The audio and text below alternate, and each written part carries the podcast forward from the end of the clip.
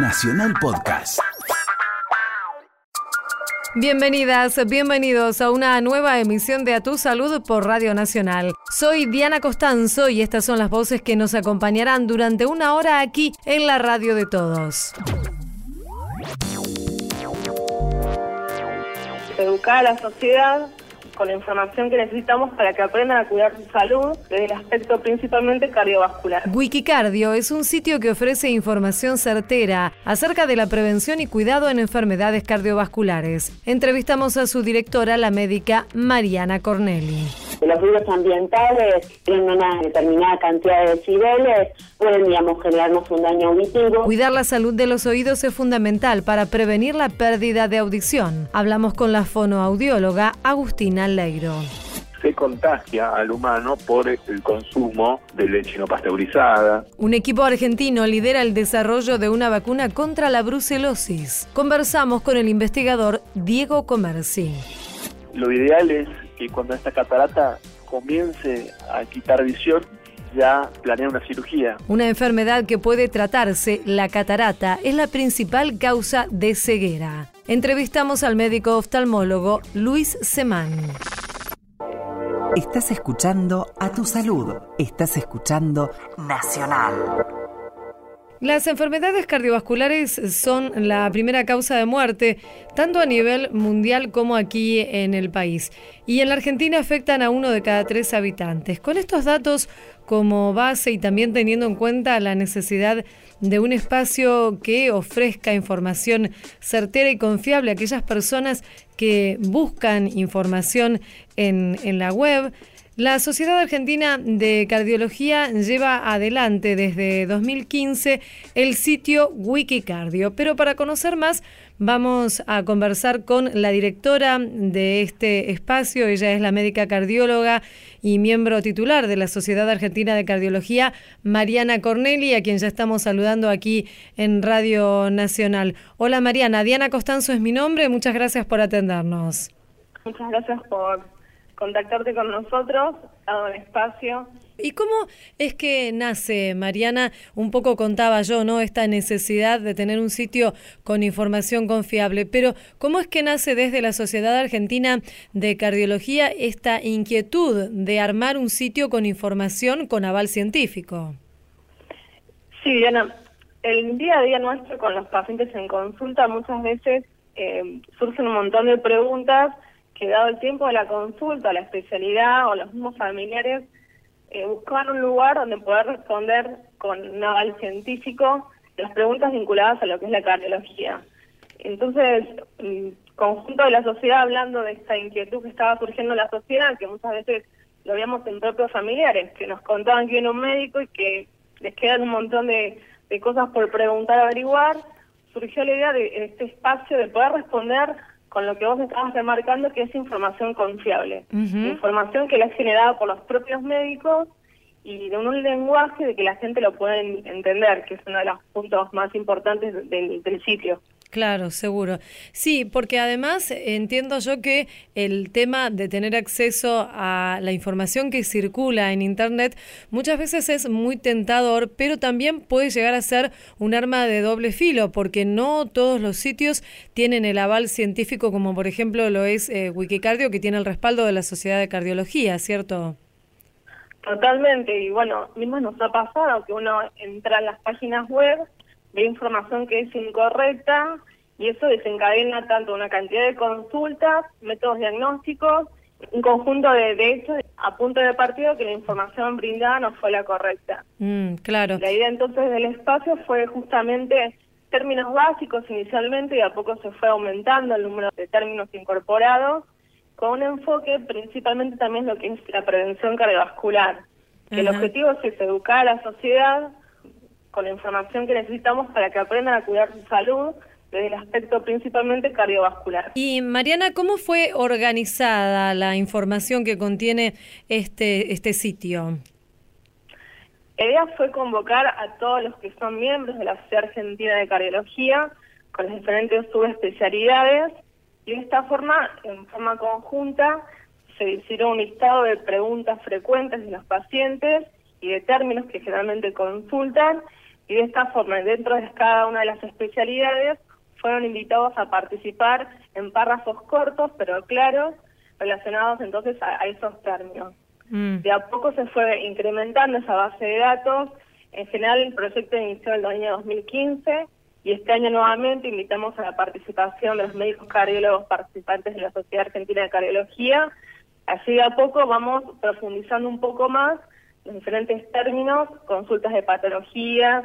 Eh, de todas formas, siempre recalcamos que es una consulta de información lo que nosotros brindamos y que la consulta médica de todas formas no la reemplaza de ninguna forma. Esto es una consulta de información.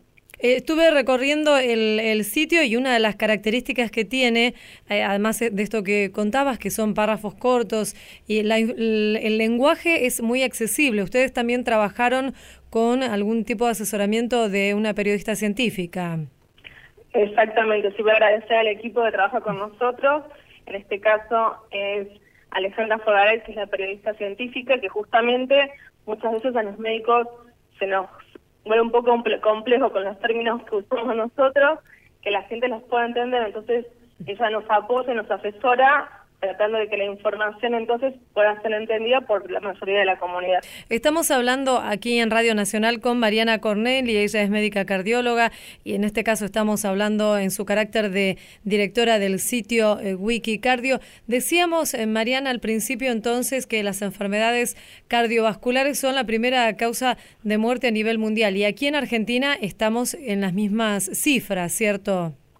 Exactamente, sí. Mm. Lo que se ha visto en muchos países de Europa principalmente, que de a poco educando a la población con medidas muy sencillas de prevención cardiovascular, de a poco va disminuyendo esa tasa, pero aún queda mucho por hacer. Nuestro país continúa siendo la primera causa de muerte y a uno le da muchas veces impotencia porque medidas simples de justamente de educación a la comunidad y prevención en cuanto a control de factores de riesgo como la hipertensión, diabetes o el tabaquismo tendrían un gran impacto y una disminución sumamente importante en esta mortalidad evitable muchas veces. ¿Y en Argentina cuáles son los principales factores de riesgo para el corazón?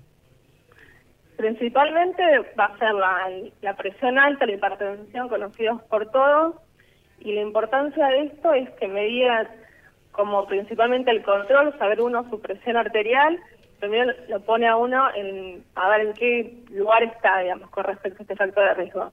Y por otro lado, el control, es decir, disminuir lo más que uno pueda el consumo de sodio, el no agregar a las comidas, eh, son todos hábitos saludables que con respecto a este factor de riesgo lo va a controlar en forma significativa. Asimismo, el tabaquismo también, con las campañas que han surgido en los últimos años, la prohibición del tabaquismo en sectores públicos, es otro factor de riesgo prevenible. Y por otro lado, el pilar también, que es sumamente importante, es con respecto a la actividad física. Mm. Simplemente caminatas de 30 minutos cinco veces a la semana es lo que recomienda las organizaciones internacionales. Y en general, uno si lo tiene en cuenta, caminar al trabajo, subir una escalera, son todas actividades que suman y que justamente nos van a ayudar a prevenir estos factores de riesgo. Claro. Esta información que nos estás dando es también la que es más buscada en el sitio Wikicardio. Digo, ¿coincide el interés que tiene la gente, la población o las personas que deben tratarse de algún tipo de afección cardíaca con estos factores de riesgo, con estas situaciones que se presentan en cuanto a la salud cardiovascular? Tal cual, uno va viendo que la gente a medida que uno le brinda información se va interesando en el tema y se preocupa en el mismo. Los temas en general más consultados corresponden a hipertensión, a infarto, a ritmo y palpitaciones, por ejemplo, fumar. La idea del espacio es ir creciendo de a poco y justamente poder en poco tiempo desarrollar ya todo lo que es un, un sitio específico en cuanto a difundir dietas saludables, consejos de actividad física, porque la verdad es que una medida que educa la gente responde muy bien y bueno, creo que es una herramienta sumamente útil en esta campaña, justamente que generado eh, hace muy poco tiempo la Health Federation en cuanto a disminuir el 25% la probabilidad de muerte cardiovascular para el año 2025, que es un proyecto en el cual se ha sumado la Sociedad Argentina de Cardiología junto con la Fundación Cardiológica Argentina, me parece que es sumamente importante, tanto a nivel nacional como mundial. Recordanos, eh, Mariana, entonces, cuál es el sitio, cómo puede acceder la gente que esté interesada para recorrer la información que ustedes proponen desde allí, desde la Sociedad Argentina de Cardiología. Perfecto, están todos invitados y les va a ser muy útil poder entonces consultar www.wikicardio.org.ar y es más, también tienen un sitio para poder enviar sus consultas, términos que les parezcan que les pueden llegar a, dar información y que no estén todavía desarrollados, también nos es mucho a nosotros el ir y vuelta con la comunidad y que puedan participar también del sitio. Muchísimas gracias, doctora Mariana Corneli, médica cardióloga, miembro entonces de la Sociedad Argentina de Cardiología y directora del sitio Wikicardio. Un saludo muy amable, hasta luego. Muchas gracias, Diana, por el espacio, hasta luego.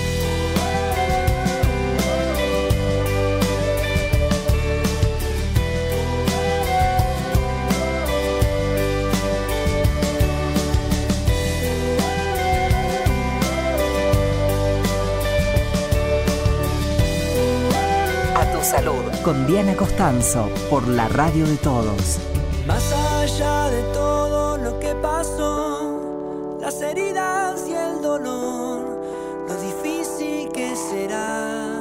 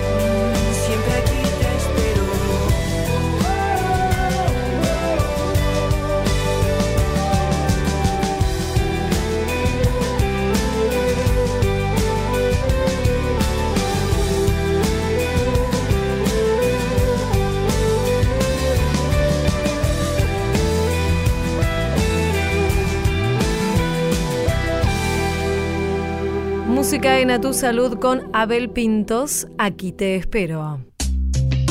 Escuchás A Tu Salud por Nacional. Cuidar la salud de nuestros oídos es imprescindible para evitar la pérdida de audición, pero Tal vez no siempre estamos atentos a cuál es la forma más adecuada de hacerlo. Vamos a conversar con Agustina Alegro, ella es fonoaudióloga de GAES Centros Auditivos y ya le estamos saludando. Hola Agustina, muchas gracias por atendernos. Diana Costanzo es mi nombre aquí en Radio Nacional. Hola Diana, ¿cómo te va? Muy bien, muchas gracias. Agustina, hablábamos entonces de la mm, forma que debemos tener para cuidar nuestros oídos. ¿Cuáles son las principales causas que existen de, pérdida de audición? En primera instancia tenemos las causas genéticas, hereditarias, los chicos que ya nacen eh, con problemas auditivos o incluso, digamos, por causas adquiridas durante el embarazo. Después, digamos, tenemos otras causas que pueden, digamos, suceder por la adquisición de ciertas enfermedades, como por ejemplo puede ser una meningitis y que puede causar una pérdida auditiva. Y después tenemos otros tipos de causas como pueden ser eh, ciertos traumas acústicos por una exposición constante eh, al ruido. Hay diversas causas que pueden este, generar pérdida auditiva, algunas adquiridas y otras que ya vienen eh, hereditarias, digamos. Mm, claro. Y entre estas que son adquiridas o, digamos, a las que podemos estar expuestos cualquiera de, de nosotros, ¿sí? Están los ruidos, ¿no? Que es uno de los factores que a los que más estamos expuestos y que pueden afectar nuestra salud auditiva. Sí, totalmente. Obviamente que vivimos en una ciudad inmersa de ruidos, pero de, depende de la cantidad de decibeles que tengan esos ruidos, pueden afectarnos o no. Los ruidos ambientales tienen una determinada cantidad de decibeles, pueden, digamos, generarnos un daño auditivo. También está estudiado la susceptibilidad que cada oído tiene. Es decir, eh, no todos tenemos la, la misma susceptibilidad frente a un determinado ruido. Por supuesto que se considera más o menos que a partir de los 80 decibeles, un ruido 85 decibeles, un ruido puede, digamos, ya generarnos un daño auditivo, pero eso también depende de cada persona. Claro. Eh, no, digamos, incluso todos los adolescentes que van a una discoteca o que se exponen a los auriculares con intensidades tan elevadas, también están expuestos a poder tener futuros daños auditivos, que pueden, digamos, ir siendo progresivos por la exposición constante o que pueden deberse a un día van a bailar y de repente salieron y les generó un daño auditivo irreversible, ¿no? Estos 80 decibeles que mencionas, ¿a qué tipo de ruido, por ejemplo, puede corresponder? A ver, a los ruidos de la calle, el mm. tránsito mismo, si uno va a, a pleno centro porteño, eh, tenemos, este, y se ha estudiado esto mismo, tenemos intensidades más elevadas. Mm, sí, está bien. El tránsito claro. mismo tiene, supera en muchas ocasiones esa cantidad de ruidos. Incluso, por ejemplo, la gente que trabaja expuesta a ruido, mismo en la calle, este, que están trabajando, también esto ocasiona ruidos intensos para los trabajadores mismos, que en algunos casos usan protección y en otros no, como mismo para los peatones que puedan estar trabajando cercanos a la zona o que puedan pasar por allí continuamente. Mm. Y el uso de auriculares que está tan de moda actualmente para escuchar música o para escuchar la radio, ¿esto puede llegar a ser dañino para los oídos? Sí, todo depende de la cantidad de decibeles que se escuchen de la frecuencia con que se usen. Mm. Es muy difícil generalizar. Y volvemos también a esto de la susceptibilidad de cada uno. Se recomienda no usar muy frecuentemente auriculares y menos aún a las intensidades, sobre todo en que la gente joven los usa. no vamos en un transporte público y nosotros terminamos escuchando lo que está escuchando otro sentado a tal vez una distancia considerable nuestra. Claro, Entonces, a la larga eso, uno cuando es joven no mide las consecuencias que esto puede traer, pero a la larga esto puede generar un daño futuro. Se está cada vez inculcando un poco más este tema de, la higiene auditiva, ¿no? Estamos hablando, les recordamos a nuestros oyentes, con la fonoaudióloga Agustina Leiro. Agustina, ¿hay diferentes eh, grados de sordera, diferentes niveles o se habla de un solo nivel de sordera? No, por supuesto que hay eh, distintos grados de hipoacusia. Eso es una realidad de la disminución auditiva, porque uno llama ya sordera a una persona que presenta como una hipoacusia profunda. Claro. Hay hipoacusias leves, moderadas, severas y profundas. O sea, esto depende y para eso existe la audiometría que se hace, que es el estudio habitual que se hace a partir eh, de los seis años la audiometría convencional, después en niños se hace por juego, incluso digamos hay otras pruebas objetivas también que nos permiten medir la pérdida auditiva y esto nos va a dar el resultado de qué tipo de hipoacusia presenta esa persona, tipo y grado, para ver qué medidas se pueden tomar en pos de, bueno, poder mejorar la calidad auditiva, ¿no? Porque hay una encuesta que, que hizo mismo de Centros Auditivos, en donde el 50% de, de los consultados en esa encuesta nunca se había realizado un, un chequeo auditivo.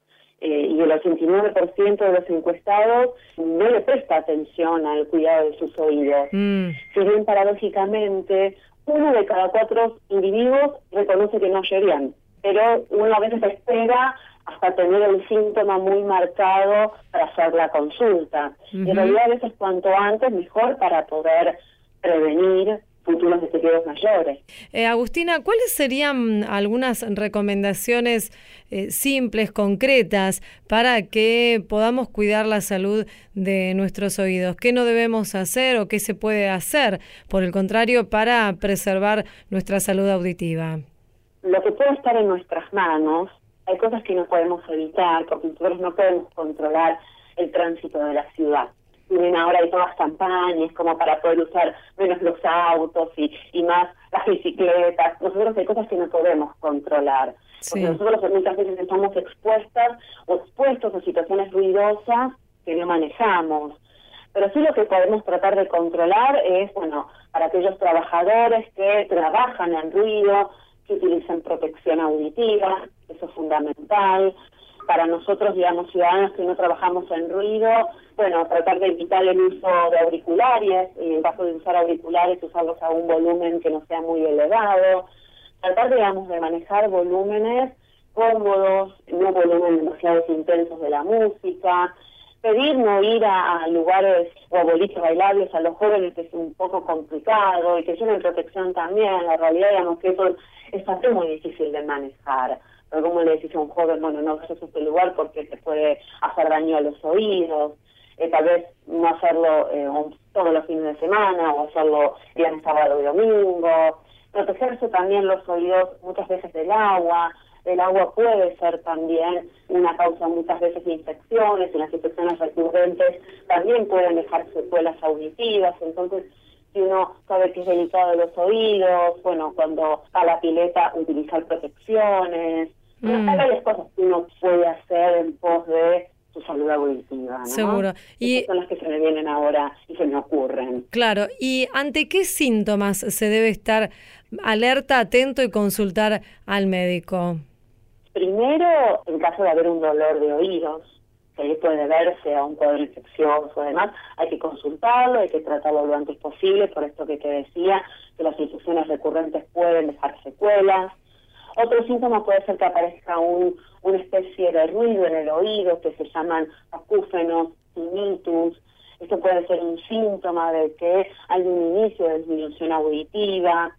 El hecho de que empecemos a poner los volúmenes de la televisión más altos, que la gente eh, nos empieza a decir esto está muy fuerte, qué está pasando, en el caso de que estemos preguntando qué, cómo, en varias ocasiones. Estos son indicios que nos pueden decir de que algo puede estar sucediendo, ¿no? Y ante estos casos hay que hay que consultar rápidamente al médico, digo, para evitar que, que siga avanzando. Hay cosas que se pueden hacer, ¿cierto? Sí, hay que consultar con el especialista laringológico. Él seguramente nos va a mandar a hacer los estudios pertinentes, acorde a, a la sintomatología que manifieste el, el paciente y sí, por supuesto, digamos, este, se pueden hacer cosas dependiendo de la edad, dependiendo del grado de pérdida auditiva, dependiendo de las dificultades que uno vaya teniendo, sí, existen los implantes cocleares, existe el equipamiento audioprotésico con audífonos, existen los habituadores para el caso de los acúfenos, existen tratamientos que pueden hacerse para poder siempre mejorar la calidad de vida y la calidad auditiva, ¿no? Queremos agradecerte, Agustina Aleiro, fonoaudióloga de GAES Centros Auditivos, por esta entrevista, esta charla aquí en Radio Nacional. Un saludo muy amable. Bueno, muchas gracias a usted y espero que, que les sea útil y que bueno, y que ante el primer síntoma puedan acudir a una consulta. Cómo no, muchas gracias, hasta luego. Bueno, muchas gracias, ¿eh? hasta luego. A tu salud. Con Diana Costanzo, por la radio de todos. PAMI confirmó que está disponible la vacuna contra el neumococo para sus afiliados. Sabemos que la neumonía es una enfermedad respiratoria que puede ser grave en los extremos de la vida para los bebés y para los ancianos y también para aquellas personas que viven con otras enfermedades que causen una baja en sus defensas. Es importante entonces conocer que se puede prevenir con la vacunación contra el neumococo que no es estacional. Esto quiere decir que se aplica en cualquier momento del año en dos dosis. ¿Dónde se pueden vacunar los afiliados al PAMI? De forma gratuita pueden recibir las dosis en más de 5.000 farmacias habilitadas en todo el país. Se puede consultar el punto de vacunación más cercano en la página web del organismo que es pami.org.ar barra vacunación o en la línea de consulta gratuita 0800 222 2233 Reitero 0800 222 2233. Y en este servicio de atención telefónica también se informa al afiliado cómo solicitar la aplicación de la vacuna contra el neumococo en su domicilio en caso de imposibilidad física de acercarse a los puntos de vacunación. A tu salud. Nacional, 80 años. Hacemos radio. Hacemos historia. Seguí en Nacional. Escuchás a tu salud. Un equipo de investigadores argentinos encabeza la lucha mundial contra la brucelosis y acaba de recibir una distinción justamente a nivel internacional. Es una de las 10 entidades del mundo que competirá para desarrollar y patentar una vacuna que aún no existe. La convocatoria proviene de AG Results, un consorcio integrado entre otros por la Fundación Bill y Melinda Gates y los gobiernos de Australia, Canadá, Estados Unidos y el Reino Unido. Y el grupo de trabajo argentino está integrado por los investigadores Diego Comerci, Juliana Casataro y Juan Ugalde del IB INTECH, que depende de la Universidad Nacional de San Martín y del CONICET. Precisamente con Diego Comerci vamos a conversar aquí en Radio Nacional. Hola Diego, Diana Costanzo es mi nombre. Muchas gracias por atendernos. Muchas gracias por tu llamado. Diego, entonces, como decíamos en esta presentación, han recibido una distinción de parte de este consorcio integrado por diferentes eh, organismos y países, ¿cierto? Para poder competir en el desarrollo de esta vacuna contra la brucelosis. Así es, es una esta convocatoria se organizó a través de, este, de este fondo de ayuda, como mencionaste, el AG Results, donde participan todas estas entidades.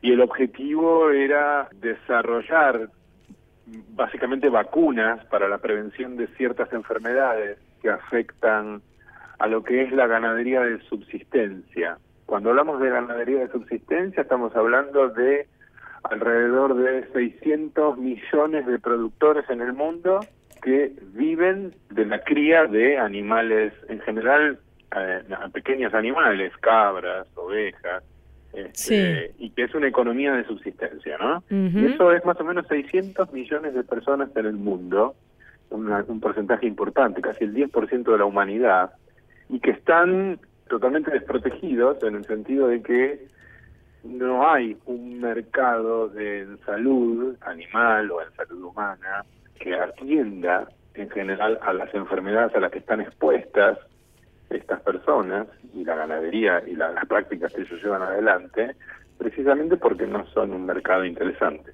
desde el punto de vista económico.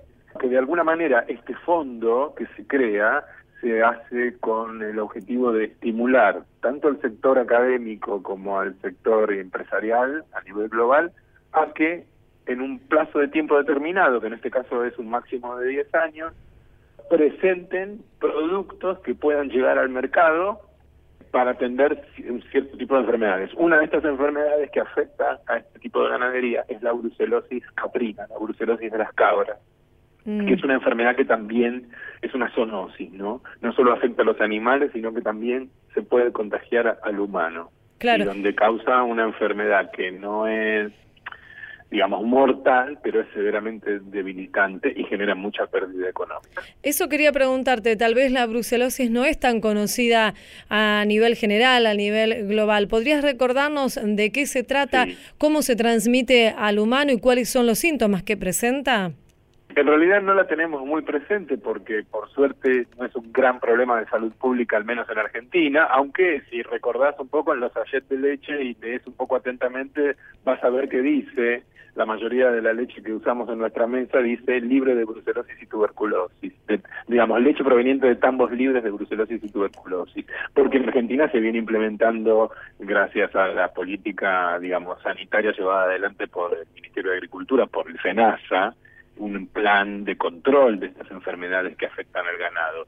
Esta es una enfermedad causada por bacterias que afecta básicamente a la mayoría de los animales de cría, también a los perros, también eh, a algún tipo de animales salvajes y que causa, en general en los animales causa infertilidad y aborto, por lo cual genera bastante pérdida económica, pérdida de peso, pérdida en la producción de calidad de leche pero tal vez lo más riesgoso para el humano es que se contagia al humano por el consumo de leche no pasteurizada o, por contacto con los animales infectados en forma directa, por lo tanto hay una población en riesgo que es en general la de la gente que está en contacto o trabaja con estos animales, los productores, los veterinarios, la gente que hace faena de estos animales en frigoríficos, digamos, es la población más expuesta. Pero no es un grave problema, como te, te, decía recién, de salud pública en Argentina, dado que existen y se implementan eh, programas vacunatorios desde hace varios años y la enfermedad está bastante controlada. ¿Y los síntomas cómo se presentan?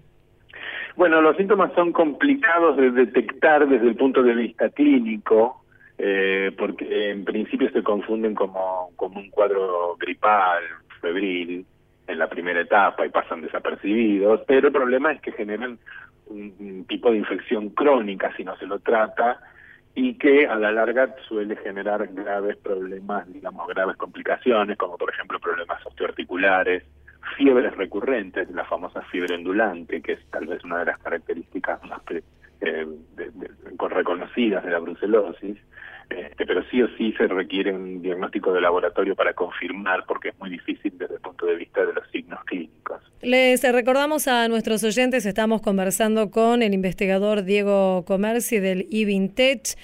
Eh, Diego, eh, junto con un grupo, como decíamos, y me interesa conocer un poco y que compartamos con, con los oyentes cómo se inició, porque bueno, ahora llegan a esta instancia de tener esta posibilidad de este dinero para eh, realizar y concretar el desarrollo, pero esto eh, tiene una historia en la que también está involucrado uno de los premios Nobel de nuestro país, Leluar, ¿cierto?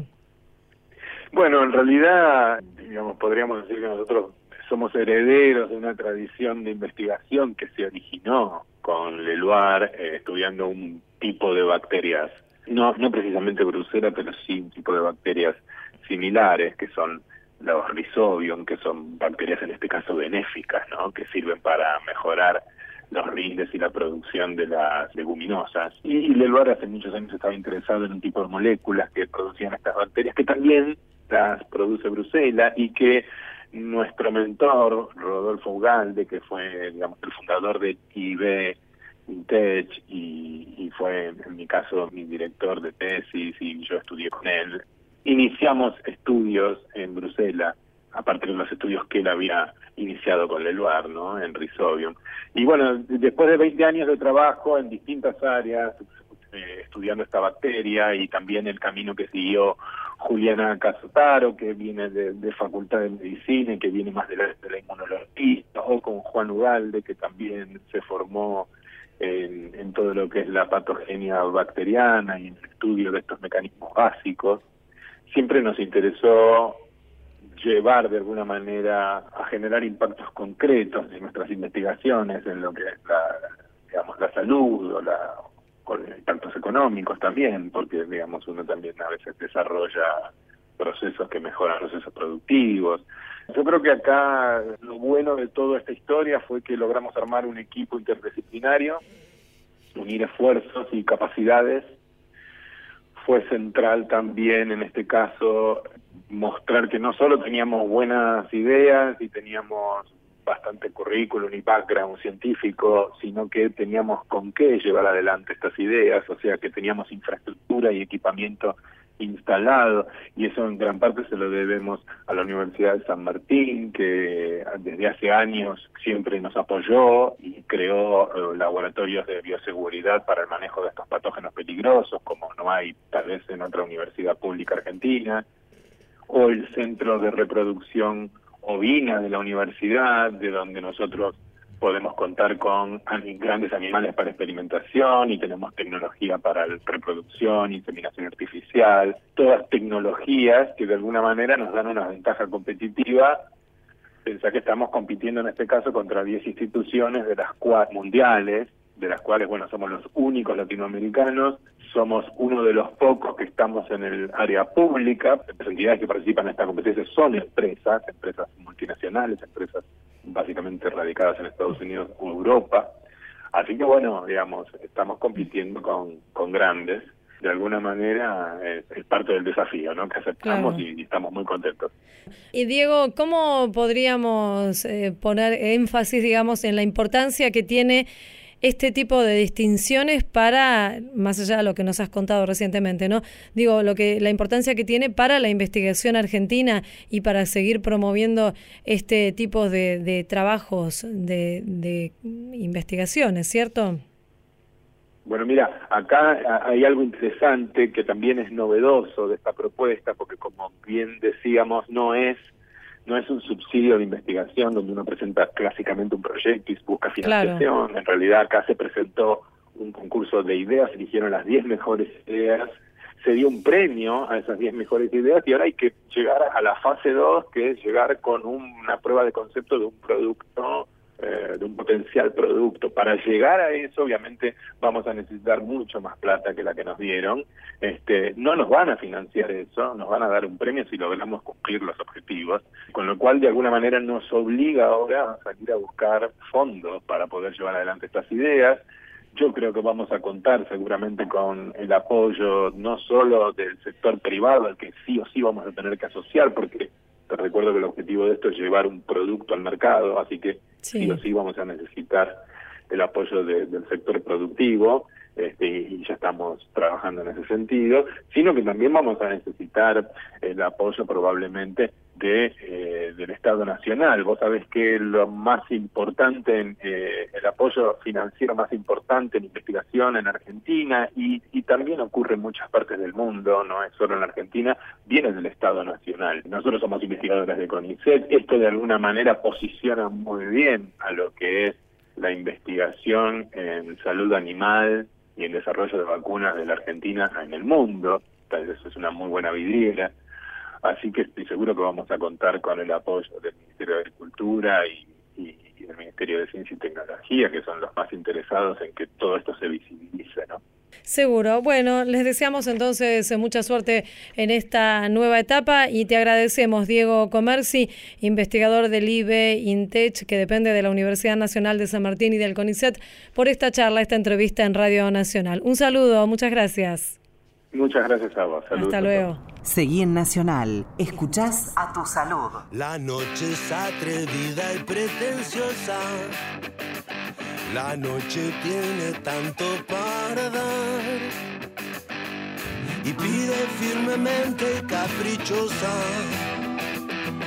Que no faltes un día a clase ni por enfermedad. La noche sopla siempre como el viento que siempre sopla en algún lugar su blow.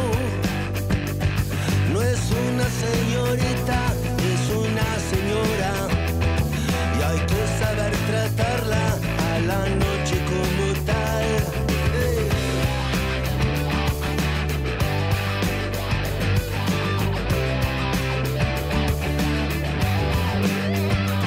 La noche es el día a la sombra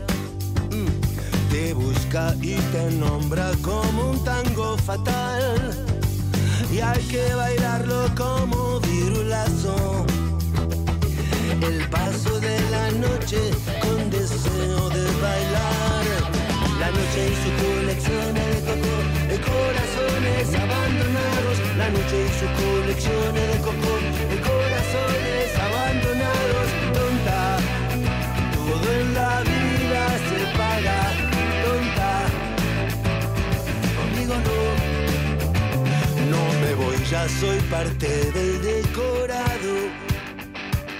Me alegro de haberme encontrado contigo otra vez mi amigo preferido y peligroso, el poderoso enemigo que se llama igual a mí. La mentira también tiene pies de barro. Mi carro está enchulada Villa Cariño. El niño que llevo adentro ya tiene sus años. Los daños los paga el que viene detrás la noche y sus colecciones de coco, de corazones abandonados. La noche y sus colecciones de coco, de corazones abandonados.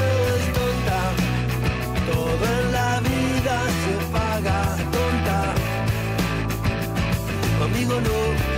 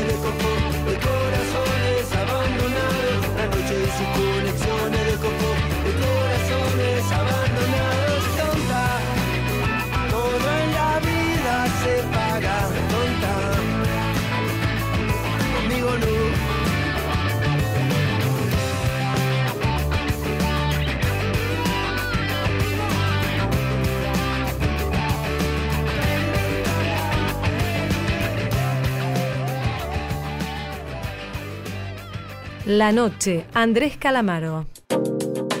Estás escuchando a tu salud. Estás escuchando Nacional.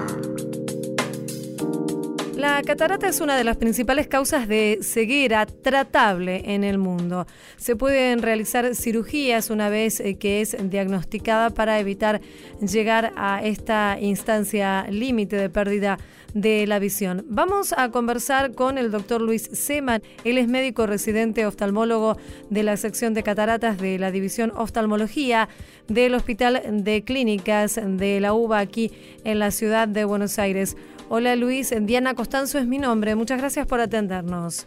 ¿Cómo te va? Luis, me gustaría que nos cuente de qué se trata, qué es la catarata. Uno muchas veces ha escuchado hablar de esta patología que afecta a la visión, pero tal vez no conocemos con exactitud de qué manera afecta al ojo y por qué también pone en riesgo la posibilidad de, de ver correctamente. Dentro del ojo, todas las personas tienen una lente natural que se llama cristalino, que es lo que nos permite enfocar la visión. A medida que pasan los años, aproximadamente a partir de los 50, 60 años, esta lente natural, que se llama cristalino, comienza a perder transparencia, comienza a opacificarse. La opacificación o pérdida de transparencia de esta lente natural se llama cataratas. Les ocurre a todas las personas, algunas más jóvenes, algunas cuando más avanza la edad, es un proceso de envejecimiento natural del cuerpo. ¿Y cuáles son los, los síntomas que percibe la persona que está comenzando a tener cataratas? El síntoma principal es una disminución crónica y progresiva de la gordura visual. No es que baja la visión de repente, sino que de a poco el paciente va notando que cada vez ve menos, que cada vez le cuesta más leer, cada vez tiene que el colectivo acercarse más para poder verlo a la distancia. Otro síntoma muy molesto de la catarata es la fotofobia, que se define como la molestia a la luz. Pacientes que, por ejemplo, a la noche no pueden manejar porque les molestan los rayos de los autos, o durante el día que tienen que ponerse anteojos de sol porque la luz del sol les molesta mucho. Está Esos son los dos principales síntomas. ¿Y esto es, es progresivo o aparece así de un día para el otro? Es progresivo y lentamente progresivo. La persona no va a perder la visión, repito, de un día para el otro, sino que la va a ir perdiendo mes a mes, incluso año a año.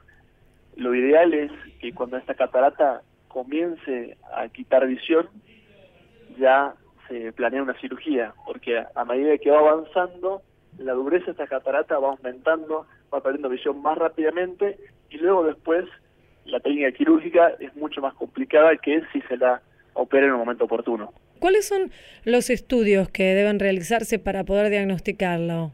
Es muy simple, con un microscopio que se realiza de manera ambulatoria, se enfoca el ojo del paciente y en ese mismo momento se puede ver directamente la transparencia cristalina. Es un examen que dura menos de un minuto, menos de dos minutos. Mm, está bien. De esa forma se puede saber si la persona tiene cataratas o no. Una vez diagnosticada la catarata, sí, hay que hacer un fondo de ojo, hay que hacer varios estudios más para luego, por supuesto, planear una probable cirugía. Claro. Y digamos, ¿la catarata puede abarcar todo el cristalino o puede ser que aparezca solamente por partes? Puede aparecer de las dos formas. Inclusive hay muchas cataratas que se manifiestan muy tempranamente porque aparecen justo en el medio del cristalino, que es justo el eje visual de la persona. Entonces empiezan a tener visión baja y empiezan a tener molestias y fotofobia más tempranamente.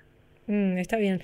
¿Hay factores de riesgo que predispongan a, esta enfermedad de la vista? El principal factor de riesgo es la edad, es decir, cuanto mayor edad, más probabilidad tener cataratas. O sea que nadie está exento, digamos. Absolutamente. A medida que cumplimos años. Exactamente, es un proceso natural, digamos. A todo el mundo le pasa, algunos antes, algunos después. Factores, por ejemplo, como la diabetes, el tabaquismo, el uso de medicaciones como los corticoides, sí hacen que puedan aparecer más tempranamente las cataratas. ¿Pueden aparecer, por ejemplo, en, antes de, usted nos decía ah, que los controles se realizan a partir de los 45, pero digo, antes de esta edad también puede haber riesgo de que aparezcan? Sí, para ser un poco más extenso, la catarata que nosotros estamos buscando y detectando es la catarata asociada a la edad. Hay otras cataratas que también que se puede presentar, pero que son muy frecuentes. Hay incluso cataratas congénitas que tienen los chicos apenas nacen, pero estas son muy frecuentes y por lo general dan síntomas distintos. ¿Qué síntomas, por ejemplo? Por ejemplo, se manifiestan con la disminución de la huesa visual que nunca mejora desde la niñez, o se manifiestan, por ejemplo, por un que tuvo un traumatismo, puede ser una catarata, que esa catarata le haga aumentar la presión intraocular o que le genere inflamación en el ojo. Pero, como le digo, son los casos menos frecuentes. Los más frecuentes por lejos es la catarata asociada a la edad. Y bueno, una vez que eh, se detecta, el, único tratamiento posible es la cirugía o hay otros pasos intermedios que se pueden realizar antes de llegar a la operación? El único tratamiento disponible en todo el mundo es la cirugía.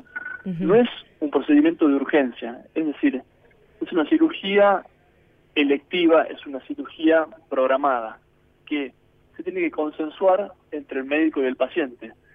Lo ideal es hacer la cirugía cuando el paciente note que su calidad de vida está disminuyendo por esa disminución que tiene la huesa del sol por la catarata. Por ejemplo, hace tres meses o seis meses el paciente podía coser o ver el colectivo lejos o podía leer sin problemas y hoy no está pudiendo hacer esas actividades.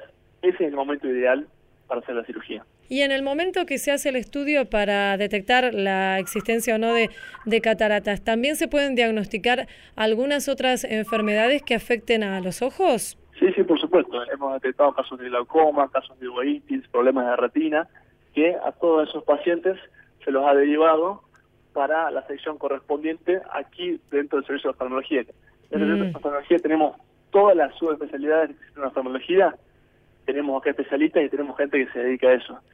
Y la importancia entonces siempre, porque a veces las personas nos dejamos estar un poco con el tema de la vista, decimos esto, bueno, será la edad, siempre la importancia de la consulta a tiempo, en especial, y siendo que Radio Nacional llega a todo el país, digo, recordar la importancia de controlar la vista al menos una vez por año, ¿no?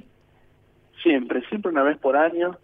Y recuerden que por lo menos acá en nuestra clínica estamos 24 horas en el servicio de mm.